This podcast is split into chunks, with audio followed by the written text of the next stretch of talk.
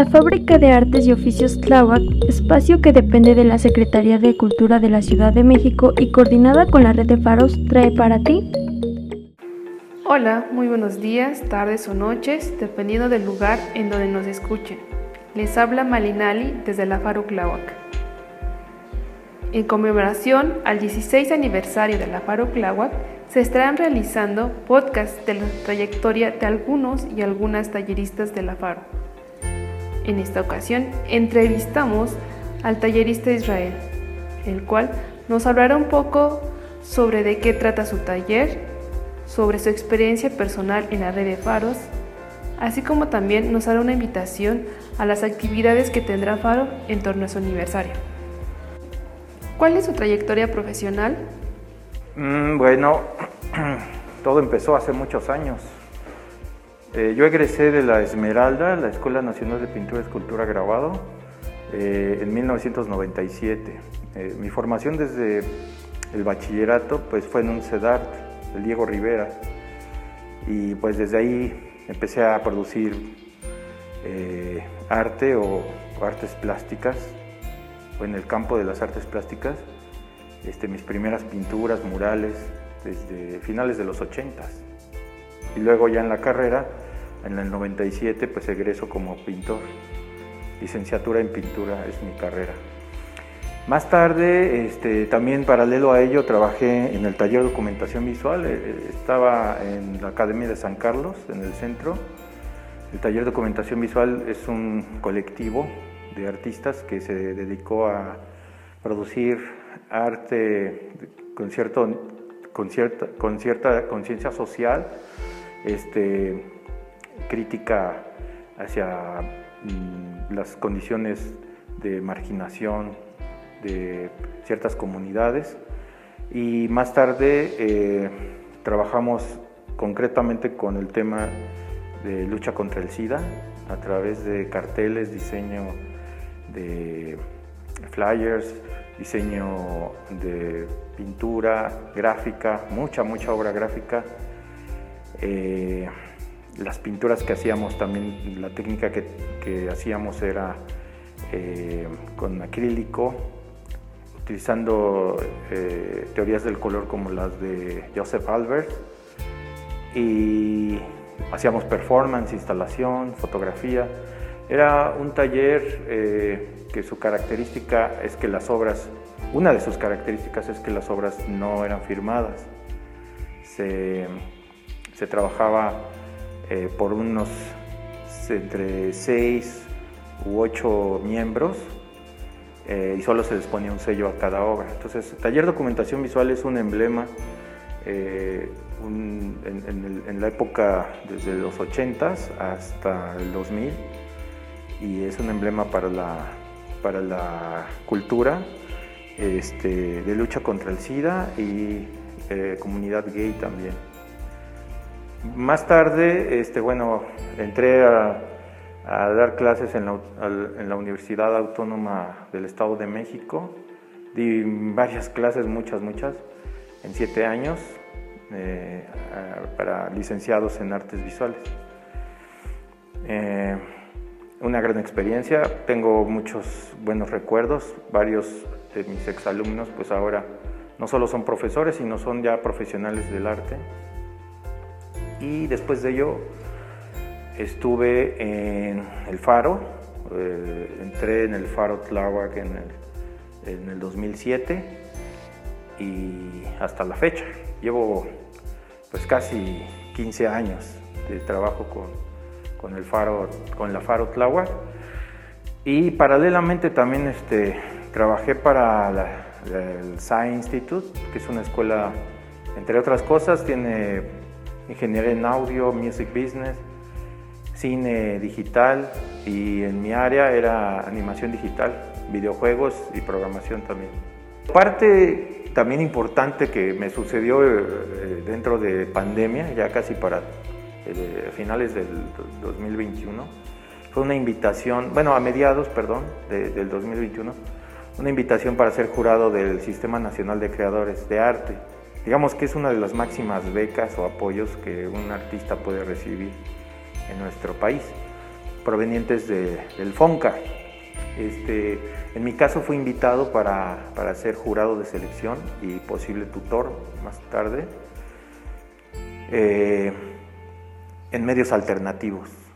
mi carrera ha fluctuado, soy licenciado en pintura, pero pues he hecho performance, instalación por varios años y así fui conocido como, artista de, medios alternativos. Ese para mí es eh, importantísimo porque este, me hace mm, entablar conexiones con, los artistas de alta talla, de talla internacional en nuestro país y también me tiene al tanto, digamos, como de, de, un, de establecer em, una visión en conjunto con los consensos de arte en, nuestro país. Para mí es sumamente importante y que de alguna manera también me, ha servido para hacer em, eh, un puente dentro de mis actividades, por ejemplo en la Faro, que son trabajos más comunitarios, con un espectro más del mainstream, ¿no? y con otra comunidad, otra comunidad de arte que se mueve de otras maneras, y, ¿por qué no?, eh, irrumpir esta, estas maneras tan, tan coartantes del arte eh, y de grupos muy pequeños y muy cerrados. ¿no? O sea, también podemos eh, desplazar los quehaceres y los criterios para definir qué es el arte, ¿no? Eh, siempre, todo el tiempo. Entonces, para mí es sumamente importante dentro de mi trayectoria ese, ese eh, eh, invitación para ser jurado, ¿no? ¿Cómo se llama su taller y de qué se trata? Muy buena pregunta. En ese taller a mí me invitaron a dar información, conocimiento o proponer algo en torno a la gráfica digital, así se llamaba y así lo bautizaron por aquellos años, casi prácticamente yo llegué al siguiente año de su creación. Y por mucho tiempo pues estuvimos trabajando con, las computadoras, eh, seguimos trabajando con ellas, el centro de cómputo siempre estuvo activo. Eh, y imprimíamos en plotter, en papel. Todo era digital, todas las discusiones eran en torno a lo digital. Y más tarde, como por el 2008, eso fue en el 2007, 2008, 2000, casi 2010 más bien, yo lo bauticé con otro nombre, ya no era gráfica digital, le puse Laboratorio de Producción y Arte Digital. Este laboratorio pues amplió su, espectro, amplió sus, posibilidades del ejercicio digital y introduje, bueno, e introduje, el, por ejemplo, modelado 3D, que soy más como especialista en ello, con Maya, y otros modeladores, ¿no? Como SketchUp o AutoCAD también. La idea era involucrar más en lo digital y a lo mejor hasta hacer trabajos más eh, eh, interdisciplinarios, ¿no? A lo mejor ya se trabajaba con, con videoproyecciones o con videomappings o, o, a lo mejor edición en, línea, eh, lineal, o eh, transmisión o, proyecciones simultáneas en tiempo real. El tema aquí es que eh, amplió sus posibilidades y de ahí surgió el taller de diseñando y fabricando tu propio mueble, la Bauhaus como escuela. Bueno, en un momento llegó que que decidí, a razón de, ponerles ejercicios a algunos alumnos, para trabajar con, maquetaciones de arquitectura y que hicieran su autoconstrucción. Y luego se presentaron en renders, este, en impresiones digitales y también en, video editado en renders. Em, que por cierto, una de estas exalumnas me dijo, estoy muy agradecido por esas clases porque esa casa que construí sí la hice la llevé a cabo y la fabriqué. Y, eso es una de las cosas que me, me, tienen muy feliz, eh, entre otros tantos ejemplos. ¿no? Y después se convierte en, este, en esta idea de, decir, bueno, yo de chavo era ebanista, ¿no? muy joven empecé a hacer carpintería, pero de ahí pasé a la ebanistería. Y me pregunté, bueno, ¿por qué no me muevo hacia algo más, eh, menos artístico? Nos vamos hacia los oficios. Y, la, el afaro tiene esa gran facultad, ¿no? de, ofrecerte, de ofrecerte un panorama no medido, no, no reticulado, es una, es, una gran posibilidad que nos da en términos creativos, sin involucrar tanto al arte o, las artesanías o a los oficios por separado, sino todo en conjunto, podemos tener proyectos más desplazados este, y más expandidos, hacer desplazamientos, e, es mi objetivo en ese sentido. Entonces, lo digital los ponía a hacer o los he puesto a hacer modelados, que entiendan la preocupación en tres ejes, este, de, la preocupación de, generar diseños 3D, estos tres ejes Y, X y Z, y de ahí partir para discutir un oficio. Entonces la ebanistería quedaba así perfecta. Nuestra relación con la Bauhaus como escuela, bueno, del 2000, de 1919 al 1933 nos da garantías de conocimiento y de creación de no solo de, la pintura, la fotografía, la arquitectura, sino a, los muebles, al diseño de objetos en concreto. Qué fabuloso, bueno, involucrábamos la ebanistería y la madera como eje, y lo que ahora ellos hacen es diseñar muebles, pueden ser digitales o análogos, entienden la preocupación de, tres dimensiones y pasan a construir sus propias necesidades sobre muebles. ¿no?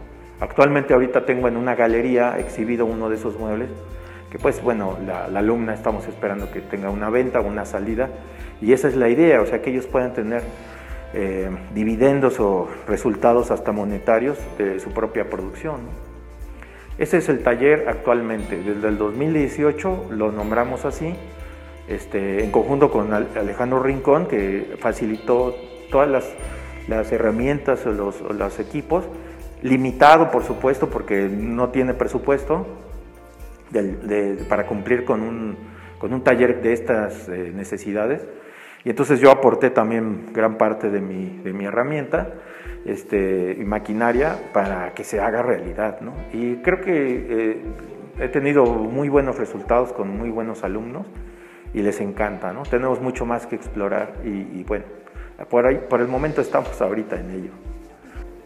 ¿Cuál ha sido su experiencia en la red de faros? Eh, bueno, em, pues bueno, la red de faros tiene muchos años, bueno, prácticamente eh, casi desde que se eh, origina el faro de Oriente. Hay una preocupación por, hacer vínculos y generar y entablar a través de las periferias estos centros del conocimiento este, de una manera muy articulada. Ha pasado por todo, por buenos momentos, algunos baches, algunas condicionantes que nos, han hecho pensar que a lo mejor podría desaparecer no solo la red de faros, sino los propios faros. Actualmente este, hemos pasado como por varias em, vicisitudes, pero eh, nuestra necesidad de trabajo, la, trabajo con la comunidad, este, el seguir eh, atisbando el, fuego del, saber y, del trabajo comunitario, pues nos tiene aquí, con pocos recursos siempre, pero eh, la, red de faros ha tenido muchos aciertos, se los debo reconocer que hay que aplaudir este, estos vínculos.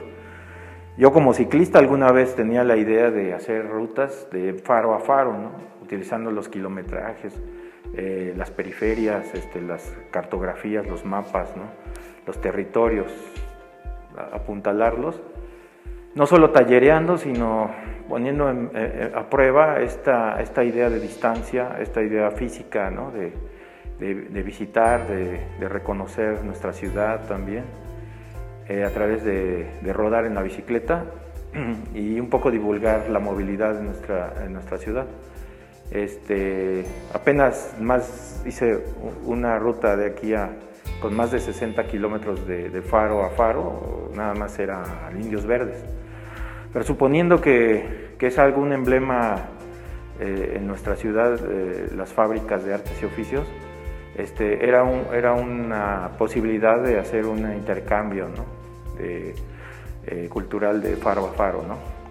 Quizá eso pueda resurgir con algunos otros talleristas, no lo sé. ¿Cuál ha sido su experiencia personal en la Faro He mencionado como mi segunda casa, este, el área en la que se encuentra enclavado el faro Tláhuac o la faro Tláhuac es un espacio bellísimo, o sea, es un área verde eh, dentro del bosque. Este, me ha permitido que por, durante más de 10 años he venido eh, en bicicleta eh, dos veces por semana,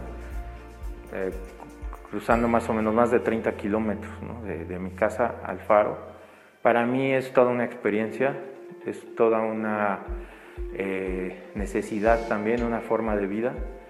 Eh, solamente vengo por ocho horas de trabajo a, mi recinto, al, recinto eh, de convivencia, de, construcción, mm, de expandir las posibilidades de una comunidad que se está moviendo todo el tiempo y que nos hace propuestas insospechadas también ¿no? de, nuestra área, de nuestra disciplina. La comunidad gestiona, la comunidad transforma, la comunidad nos dice o nos dicta también ritmos. Entonces, para mí ha sido como fabuloso y por algo no me he ido en 15 años. Y no es dinero, eso lo sabemos. ¿Puedes hacer una invitación de las actividades que tendrá la Paroclagua por sus 16 aniversario? Pues los invitamos. Eh, gustosamente, como siempre, en cada año hemos estado presentes. En todos estos aniversarios, aniversarios perdón, ha sido eh, eh, volcar una gratitud a, nuestra, nuestra incursión en este proyecto, en, este noble proyecto y en este eh, inquietante proyecto. Nosotros, bueno, por lo menos en mi taller hablo de la Bauhaus, como un punto de partida de, de interés de los quienes crearon los faros, ¿no? la Bauhaus, reconocida en algunos videos por ahí que encontré franceses que hablan sobre la Bauhaus como un faro, como, un, como un faro eh, en el mar, este, siendo que no conocían los conceptos de faros. Entonces hay una coincidencia ahí. Eh, para mí es grato volverlos a invitar en estos 16 años de, edad eh, y, que vengan más. Realmente eh, nuestra necesidad de trabajo está fincada en el espacio, en, en, cómo se organiza la comunidad, en cómo construyen este, el lugar y las relaciones, ¿no? cómo se entabla y, tiene todo el tiempo una manera de expandir sus quehaceres. ¿no? Es, repito, felicitamos al Faro por sus 16 años y pues a ver cuántos más, ¿no? ojalá que muchos. La Faro Tláhuac presentó los podcasts del Faro Tláhuac. Los comentarios manifestados son responsabilidad de sus autores.